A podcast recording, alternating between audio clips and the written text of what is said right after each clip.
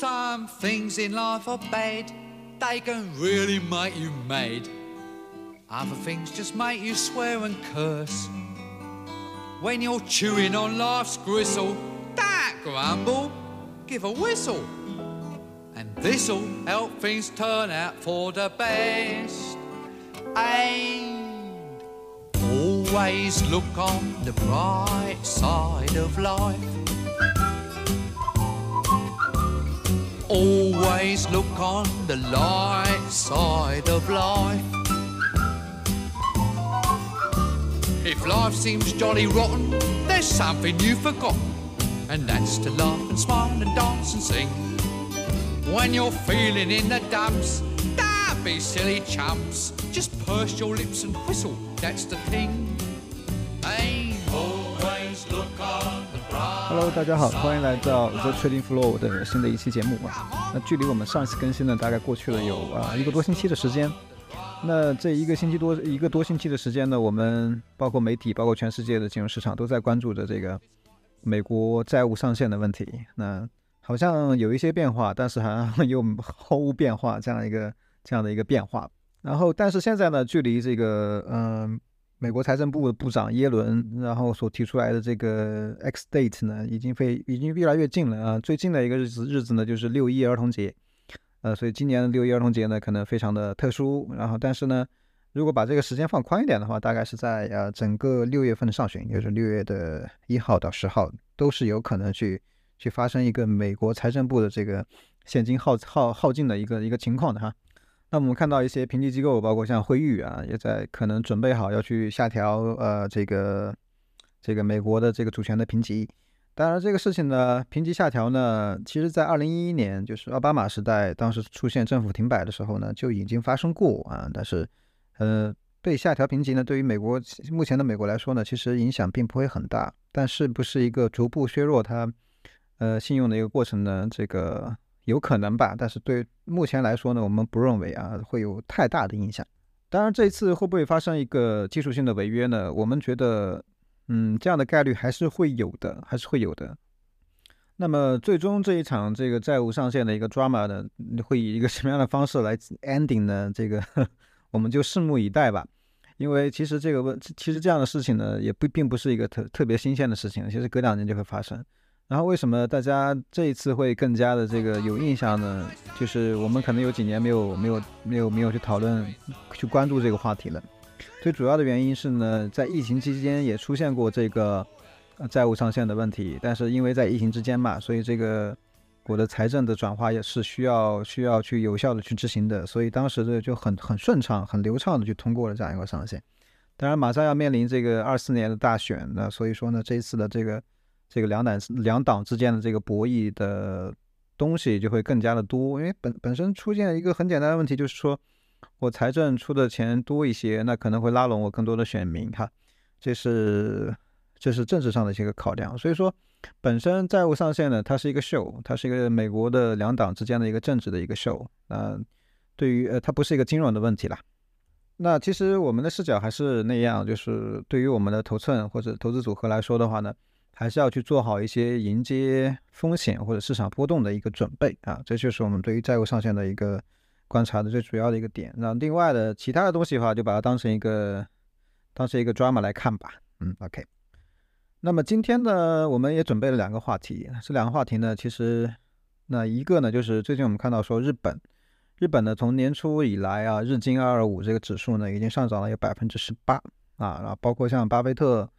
这个也也去购买了这个五大商社，呃，可能后面还会购买更多。那为什么？然后呢，日经指数呢也是突破了一个这么多年来的一个新高，不断的上涨，哈，真的是一种涨势如虹的感觉。那么它这样的上涨会会持续吗？尤其是在可能像日本的海外，比呃会出现一个。这个经济衰退的风险，那么日本它会独善其身嘛？其实这个答案显很显而易见嘛。所以说呢，我们在这个日本股市当前这个轰轰烈烈的涨势当中呢，其实也看也看看看出来一些呃不那么理性的一个状况呢。在这一期节目当中呢，我会把具体的呃去去去梳理出来。呃，其实我们已经在我们的公众号上已经更新了一期，就是关于日本股市和日元汇率的一个观察的一个文章。那这是我们我们已经写了第一部分，呃，也欢迎大家去关注。那么今天的第二个话题，第二个话题呢，其实就是关于这个现在汇率市场的一个跑马的游戏。因为本身以一个最简单的视角去观察汇率市场的话，那最简单的我们就是从利差来来去考虑。当然，我们还会叠加包括像 FCI，就是金融状况指数，来去衡量一个一个一个货币政策的一个对比。那么，最终展现在汇率市场上的一个结果呢，就是这个呃汇率的一个跑马，就是利差之间驱动的一个因素。所以，今天我们就围绕这两个话题来展开我们今天的讨论。OK，那么我们就开始今天的第一个话题，就是关于这个日本股票市场还有日元的一个观察。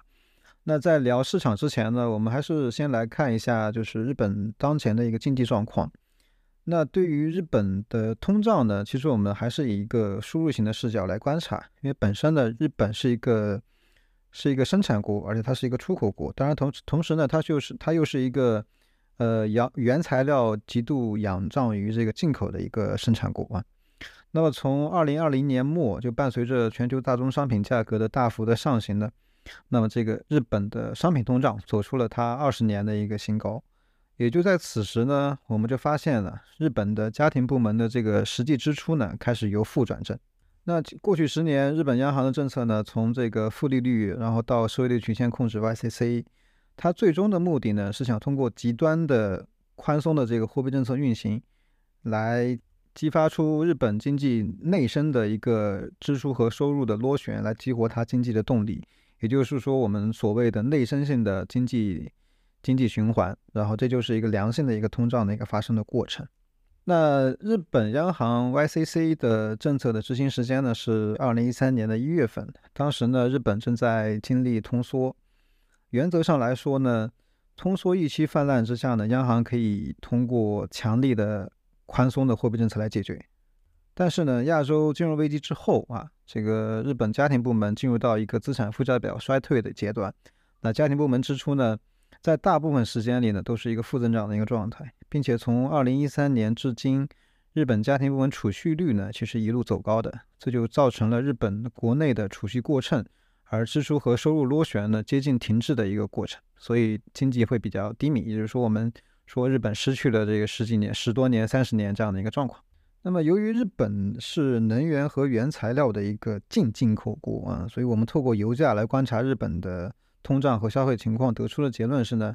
当输入性的商品价格上涨引发通胀时呢，日本家庭部门呢往往是主动压降需求的。但是随着这个薪资的上调，我们也发现日本家庭部门的实际支出呢已经持续保持扩张，从而助推了整个现在目前就是呃日本的这个服务性通胀的一个上行。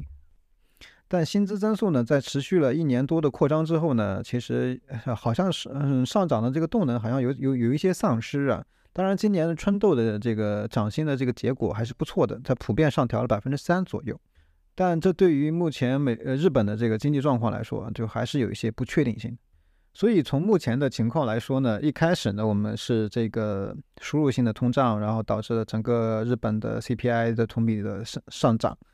然后细分下来看呢，其实现在服务业，嗯，随着这个支出和这个收入的螺旋在不断的去自我形成，那它的服务性通胀的这个也出现了一个大幅上升的一个情况哈，也就引发了市场关于这个，呃，日本央行可能要去退出它的这个极度宽松的货币政策的这样一个一个一个一个观点，包括之前去冲击它的这个 YCC 的利率的上限，对吧？其实也都是在表达的同样的一件事情。OK，那其实今天我们对于这个日本央行的货币政策呢，不是我们关注的一个一个重点。那么，当然这个我们会渗透到一部分，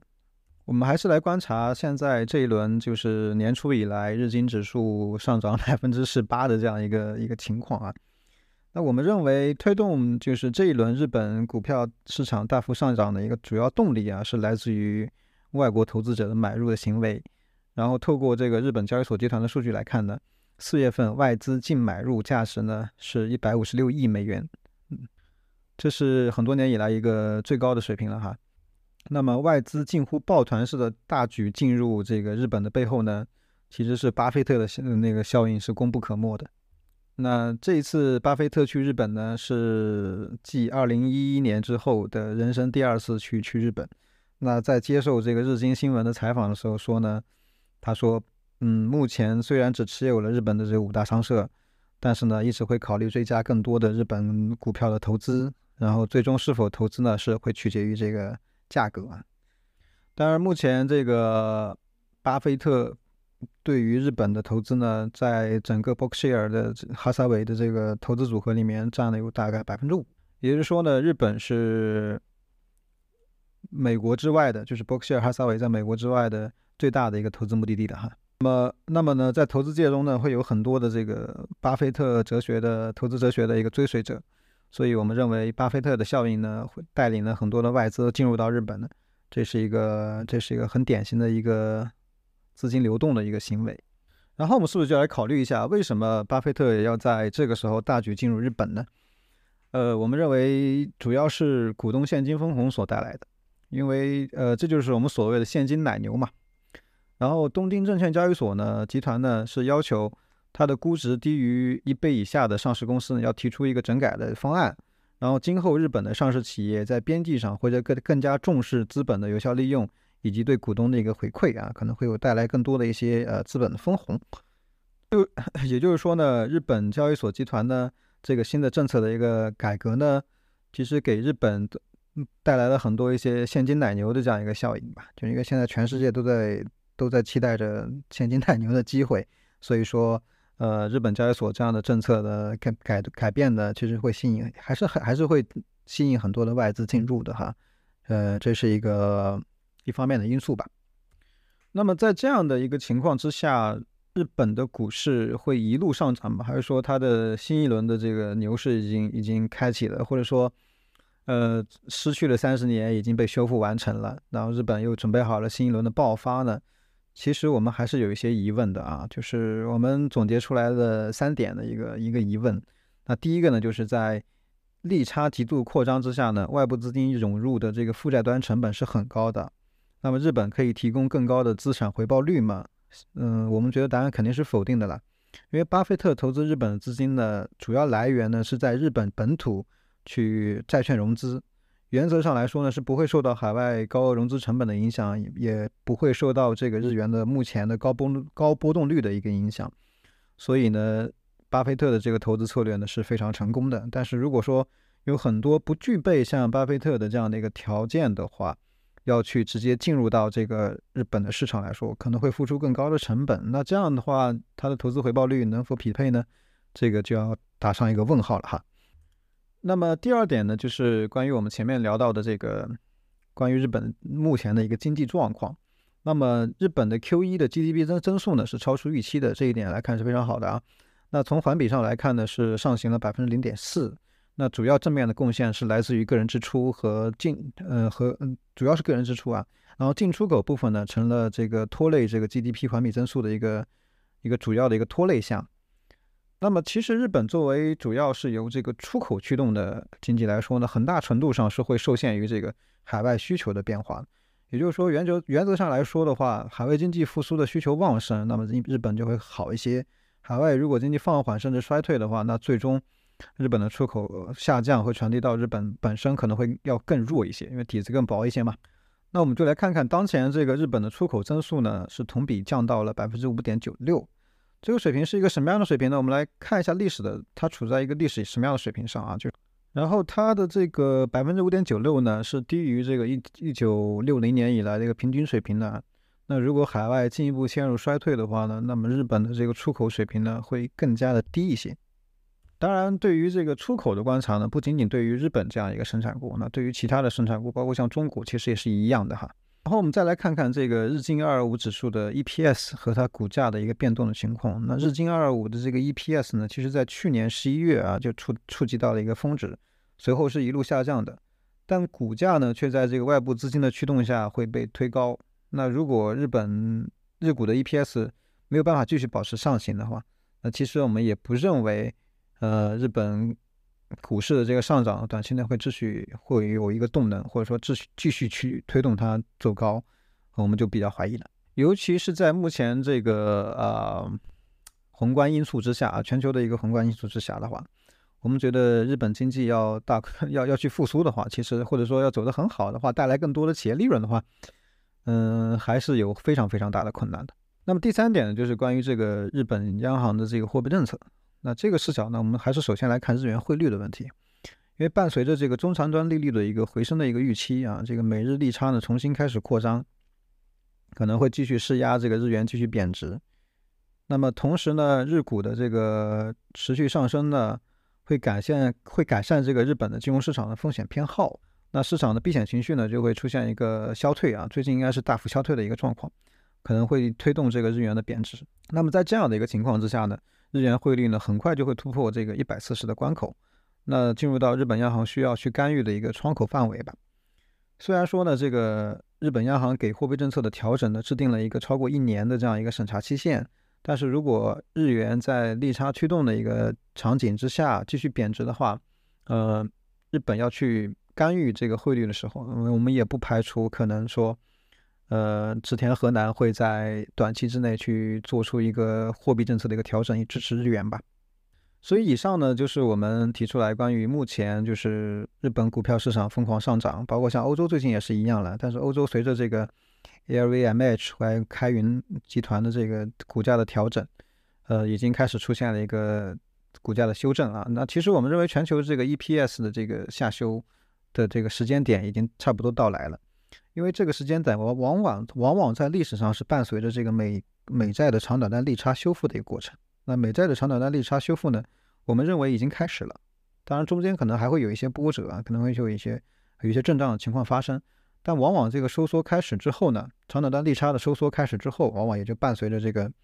呃戴维斯双杀的第二个阶段，就是 EPS 下滑，然后冲击全球风险资产的一个过程。啊，这是我们一个基本逻辑吧。当然，我们还是要去呃提出一些这个风险的告警啊，就是我们在节目里所有提到的一些观点，仅仅代表我们自身的观点，而不构成任何的这个呃投资或交易的一个建议。那么今天的第二个话题啊，就是关于这个汇率跑马的游戏啊。汇率跑马的游戏呢，其实最最后的决策呃，就是主要的影响因素还在于利率啊，就是利差的一个一个一个观察的角度。那首先，我们在考虑这个汇率形成的时候呢，其实和大多大多数资产一样，我们要去考虑这个供需来去决定这个汇率的一个基础啊。我们可以将这个外汇市场里的供需呢总结成三个方面，那分别是贸易，然后非投机资本交易和这个投机资本交易。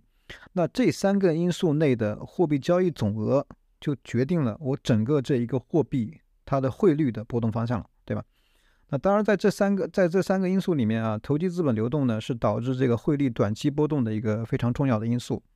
因为投机资本，也就是我们所谓的热钱，对吧？会寻求最大的回报，总是在这个利差低的和利差高，呃，利率低的和利利率高的这个不同的经济体体之间来回的流动，形成一个国际间的资本流动，也就是我们所谓的这个 carry trading。然而，在决定这个投机资本流动的因素呢，也主要分成三个。就是利，刚刚我们聊，刚刚有说的这些开税定里面的利差，然后汇差和本币的资产回报。那这里尤其是以这个汇差会更加具有影响力一点，就是汇差呢可能会更加对于流全球呃资本间的流动的这个这个热钱来说会更敏感一些。那我们举个例子来说哈，比如说当呃日本嗯日元汇率它贬值了百分之十，那么只要我的日本的投资者在海外的亏损，对吧，低于百分之十。就可以取得一个正向的回报，因为这个正向的回报是这个你的汇率给给你做的一个加持。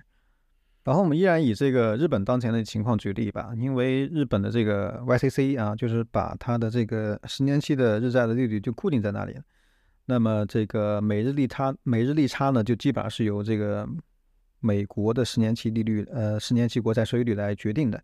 那么也就是跟着这个，如果说美国的十年期国债利率继续往上走的话，那么日元就会出现一个继续贬值的一个情况。然后我们就来看这个欧洲哈，那么呃，随着欧洲央行的这个不断的加息呢，我们认为它可能也在进入到一个 longer 的一个阶段，也就是说它的这个加息的终端呢，已经慢慢的触及到了。虽然说这个通胀的反复的风险会带来更高的这个这个利率吧，因为现在日本呃，sorry 不是日本是英国，那英国呢，之前呢，它已经开始放缓它的加息的幅度了。那么现在 英国的这个通胀呢，又非常顽固的，应该出现了一个反复的情况。那我们认为通胀反复的这个情况呢，不单单在英国，我们觉得可能在美国会也会有这样的情况出现。当然，也就像我们上一次在上一期的节目里有聊过的，这样通胀的反复性可能它不是以月度来观察的，它可能会这个时间会拉得更长一点，有可能会在两年、三年这样的一个维度里面去考虑这个通胀反复性的一个风险啊。所以这是一个。呃，目但是目前呢，从这个货币政策的角度来说呢，基本上这一轮的加息呢，基本上可能会接近这个终端了。包括像美联储，呃，美联储呢现在要面临的问题呢是有两个，一个是呢就是我银行间的这个系统性风险是不是还存在，是不是已经被完全消灭掉了？那另外一个呢就是关于我的这个美国的债务上限会以一个什么样的时间来去收场？那如果说嗯，呃，在六月一号之前，这个事情就结束了。那么，其实不排除六月份美联储继续去加息二十五 BP 这样一个幅度的可能性的哈。因为从经济本身的角度来说的话，那目前美国的就业市场依然非常紧俏，并且这个通胀下降的幅度呢是低于这个美联储的这个预期的。因为在这个星期四凌晨公布的这个五月 FOMC 的这个会议纪要上，也可以看出来，大家呃，就是美联储的理事讨论过这一点。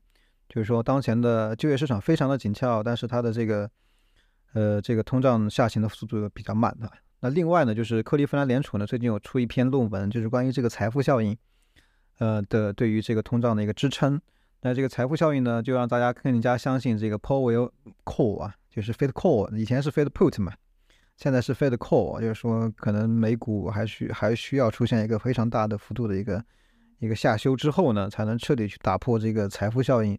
对于这个通胀的一个支持的一个影响，那那未来我们看到的央行之间的节奏基本上是可能是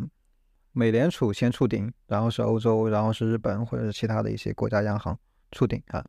就是也就是说整体来说呢，美国美联储它加息的利率呢要更高一些，那这样的话我们就看出来美联储它是走在前面的，然后它的利差呢也就是会呈现一个正向扩张的一个过程，那其实对于美元的支撑来说呢还是比较不错的。那基本上这个利差表现出来的这个节奏呢，就是一个汇率上的一个交易的一个区间的节奏上的一个问题了。所以呢，从对比啊几家央行之间的一些不同的反馈来说的话呢，我们认为，呃，美元指数呢在交易到一百零一这个这个位置上面，其实已经出现了一个拐点了啊。那也就是说呢，呃，美元短期之内可能还会往上涨一涨，但是涨的幅度呢，也。可能还是有限的吧，就是在这个伴随着这个利差的这个节奏，然后汇率出来的一个交易区间，嗯，并没有特别的宽，但是是不是可以可以去交易的呢？确实是可以的哈。那也就是我们认为可能会在一百零一到一百一百一这个区间范围之内吧，这个美美元指数的一个波动的一个一个范围。当然，这代表了很多，因为美元指数它的这个欧元的和日元的占比会比较大一点。其实美元在之前美元指数下跌的这个过程当中，但是美元本身对于这个一些呃亚洲的一些货币的升值呢，其实也已经非常多了。那这个其实就是呃依然是一个利差之间的一个驱动吧，因为有些国家它是在宽松的，有些国家它没有进入到一个加息的过程，所以它的这个利差呢会扩得更快一些。OK，那么以上两个话题呢，我们就基本上聊完了。那一个呢是呃最近非常火热的日本股市之后背后我们的一些呃思考，呢可能跟现在大家就去主动追逐这个追着日本 日本股市上涨可能不太一样的地方。那另外一个呢就是现在汇率跑马的这个游戏，就是呃呃表现出来的一些汇率上的一些变化。那其实人民币汇率呢也是通过这样的方式去考量的啊。那，关于人民币汇率呢，我们就 不去聊的太多呢。但其实方法论都是一样的，那么我们就下期节目再见吧，拜拜。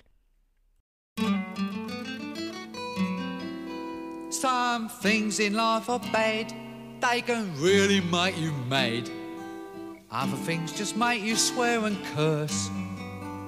When you're chewing on life's gristle, don't grumble, give a whistle.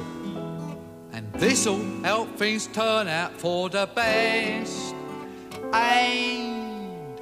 always look on the bright side of life. Always look on the light side of life. If life seems jolly rotten, there's something you've forgotten, and that's to laugh and smile and dance and sing. When you're feeling in the dumps, don't be silly chumps. Just purse your lips and whistle, that's the thing. Hey, always look on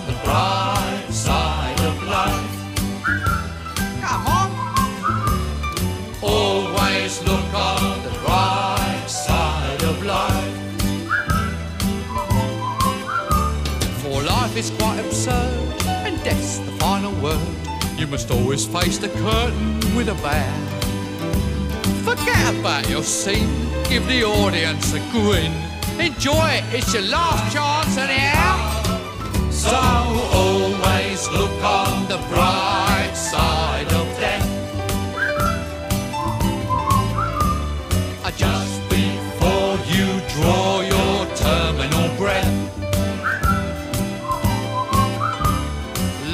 piece of shit when you look at it. Life's a laugh and death's a joke, it's true. You'll see it's all a show, keep 'em laughing as you go. Just remember that the last laugh is on you. And always look on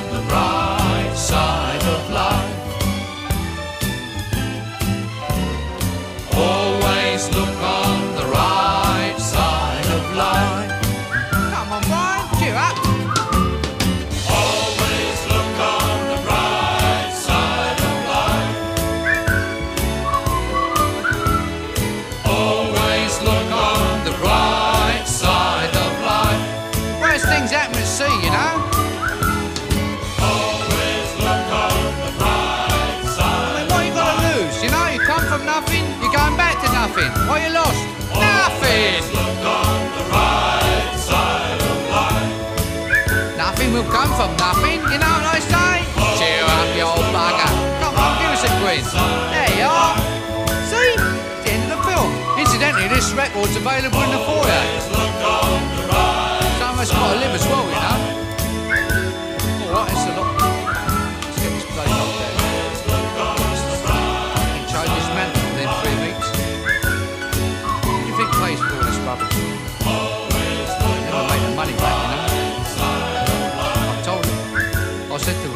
Bernie, I said, they'll never make that money back.